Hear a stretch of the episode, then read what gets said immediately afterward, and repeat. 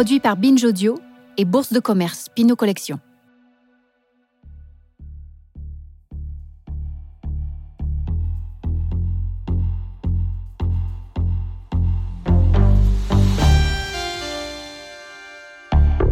Ça a commencé comme ça, Martine Kippenberger.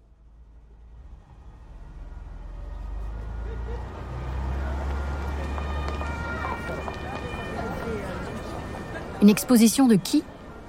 Werner Kippenberger? Votre esprit s'emballe devant l'entrée du Realismus Studio à Berlin-Ouest.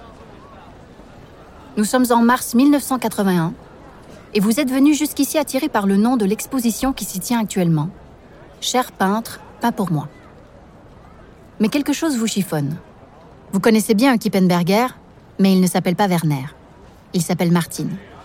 Vous l'avez souvent croisé ces dernières années dans les boîtes de nuit berlinoises. Martine danse sans s'arrêter, chante dans un groupe de punk, boit toujours jusqu'à plus soif. Mais aux dernières nouvelles, il n'était pas peintre.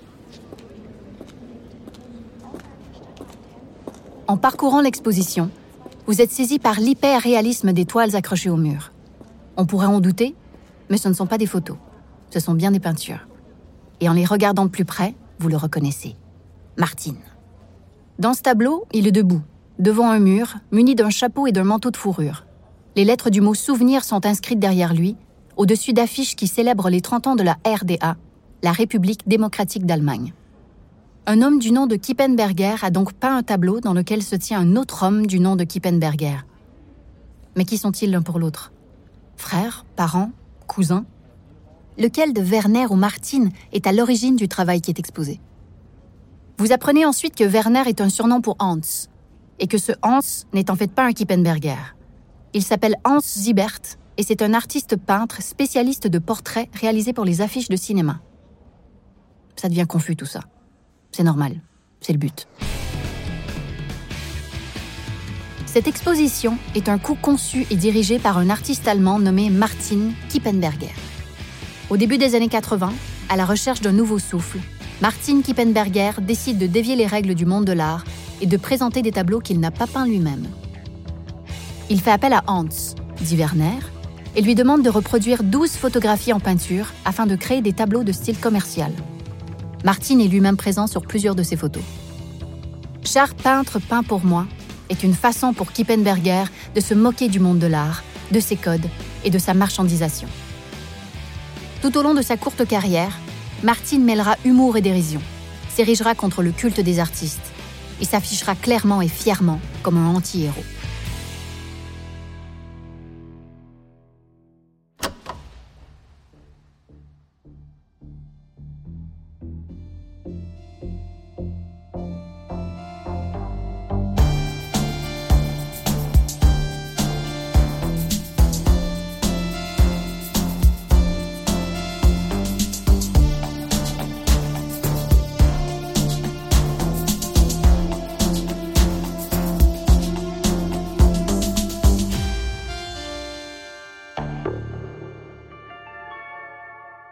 Ça a commencé comme ça. Martin Kippenberger est né en 1953 à Dortmund, en Allemagne de l'Ouest, qu'on appelle alors la République fédérale allemande. Elle correspond à la zone occupée après la guerre par les puissances occidentales, alors qu'à l'Est, la République démocratique allemande correspond à la zone contrôlée par les Russes. Martin grandit dans la ville d'Essen, dans le cœur industriel de l'Allemagne de l'Ouest, que l'on appelle la Ruhr. Le père de Martin dirige une mine de charbon et transmet à son fils sa passion pour le dessin et pour la photographie. Martine, cependant, affirme très tôt son désir de liberté. À 9 ans, il est envoyé en internat, et c'est là que ses professeurs remarquent déjà ses qualités artistiques. Essen est une ville particulièrement dynamique. La musique y est reine. Tous les grands artistes s'y produisent, les Rolling Stones à Kraftwerk. À l'adolescence, Martine expérimente alors tout ce qui est possible la vie nocturne, les voyages, la sexualité, la drogue. Il a 18 ans lorsque son père quitte le domicile familial avant de se remarier. Trois jours de suite, il prend du LSD et fait sa première overdose. L'année suivante, en 1972, il s'installe à Hambourg et étudie à l'école supérieure des beaux-arts. Martin Kippenberger se méfie déjà des modèles et des maîtres, et lorsqu'il admire un peintre, prend garde à conserver un esprit critique. Il s'intéresse au travail de l'artiste multidisciplinaire Joseph Beuys, très engagé politiquement. Martin est séduit par la liberté créatrice de Beuys, qui considère que l'art doit être élargi à tous les champs et tous les domaines. Il serait souhaitable que les hommes s'approprient la parole comme un art. La parole est un art, elle peut le devenir. Lorsque la parole se transmet par l'écriture, par la main, par les nerfs, qu'elle devient écriture, alors elle peut être de l'art, de la poésie. Dans les organes du corps, elle peut devenir mouvement. Dans la matière terrestre, elle devient une plastique.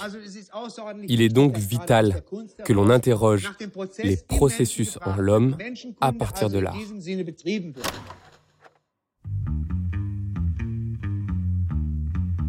Après ses années à Hambourg, il sait qu'il n'appartiendra à aucun courant, aucun style, et affirme cette liberté.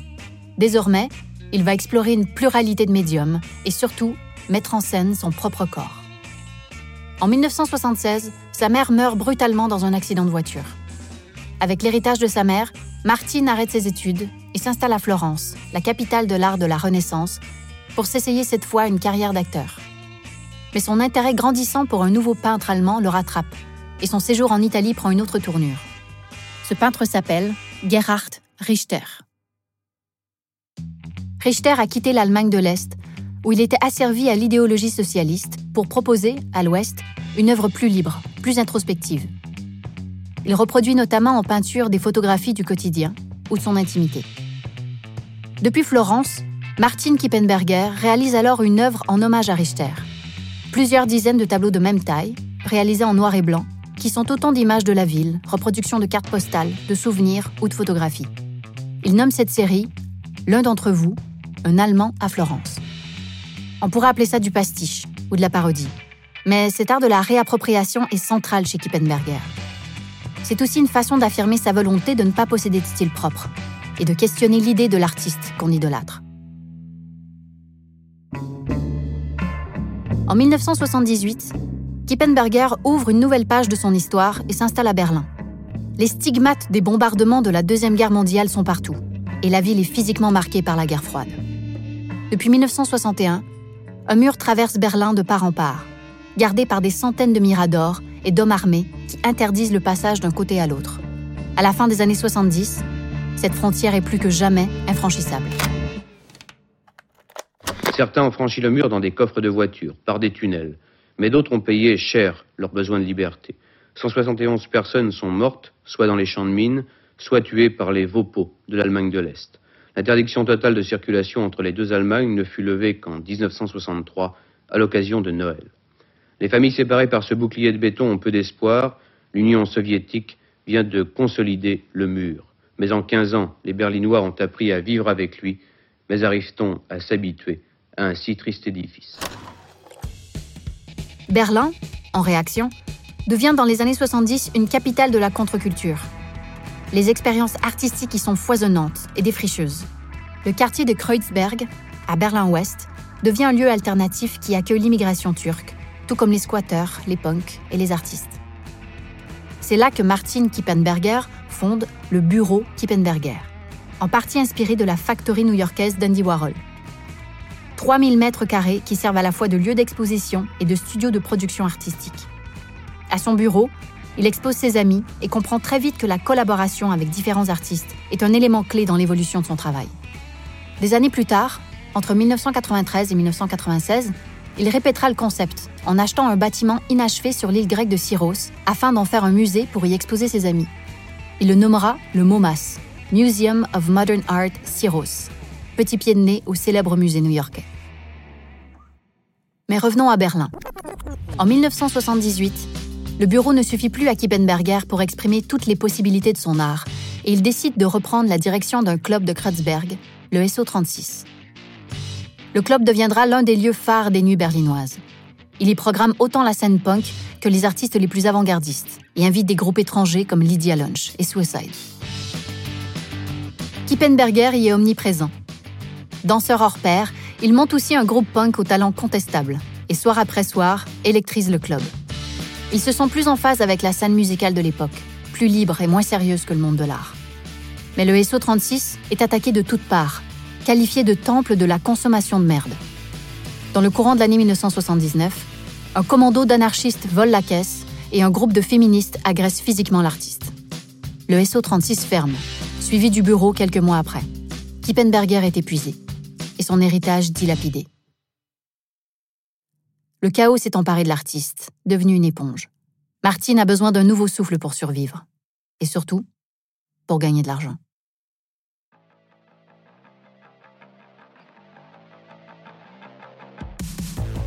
À Berlin, à ce moment-là, l'époque est au figuratif. On expose des peintres appelés les nouveaux fauves, en référence au fauvisme français, avant-garde artistique du début du XXe siècle, qui proposait une peinture colorée, radicale, ancrée dans son temps. Mais Kippenberger ne peut pas se contenter de suivre. C'est contre sa nature. Même s'il sait peindre, il fait appel à Hans Zibert, ce fameux Werner au style plus commercial. Ça lui permet de se dissimuler, tout en se mettant en scène dans les tableaux. Il ironise en disant pouvoir se permettre de créer des tableaux pour les dessus de canapé, pour clientèle avec canapé. Après cette exposition, il part à Cologne et commence une longue collaboration avec le galeriste Max Etzler, figure incontournable de l'art contemporain dans les décennies suivantes. Pour celui qui était considéré en Allemagne comme un artiste déchu, épave des nuits berlinoises, c'est le début de la reconnaissance. C'est difficile de lister tout ce que Martin Kippenberger a pu créer, tant la quantité de travail est élevée. Des dizaines de livres conceptuels, des posters, des photographies, des installations, peintures, dessins et sculptures. Il fait de sa spécialité le fait qu'il n'en est pas. Il cite Le mot artiste est trop limité. Un artiste est ceci et cela. Il doit représenter ceci et cela. Tu peux l'interroger sur sa spécialité. Moi, je n'en ai aucune. Comme son désir est de mettre la vérité au centre de son travail, il considère que toutes ses idées sont bonnes, même les mauvaises.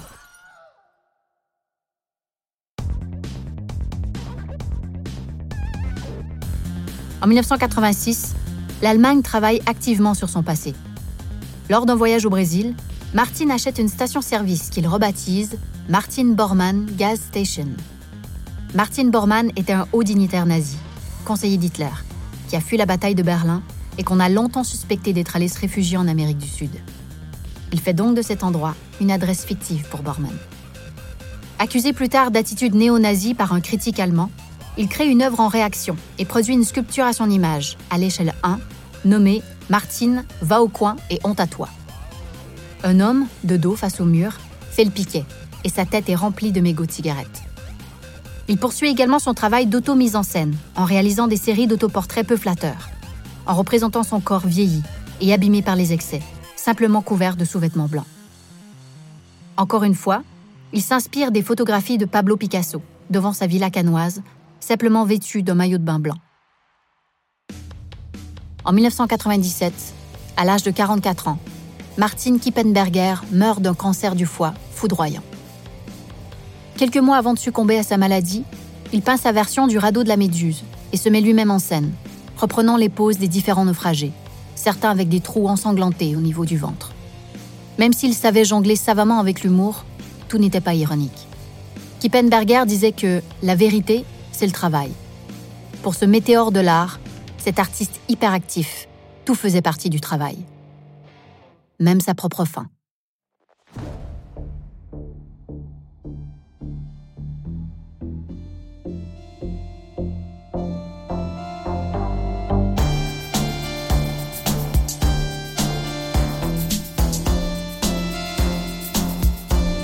Ça a commencé comme ça est un podcast Binge Audio, bourse de commerce Pinot Collection, raconté par moi-même, Charlotte Lebon, écrit par Caroline Alazi et réalisé par Maxime Singer.